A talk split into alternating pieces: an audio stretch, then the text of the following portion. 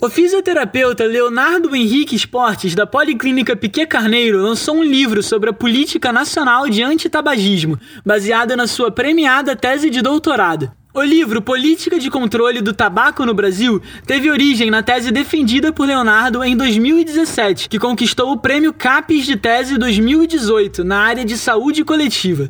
Na obra, o pesquisador analisa a trajetória e faz um balanço das políticas públicas de combate ao tabagismo ao longo de três décadas, marcadas pela implementação e pela consolidação do Sistema Único de Saúde, e mostra os avanços que permitiram resultados positivos, como a significativa diminuição do tabagismo na população.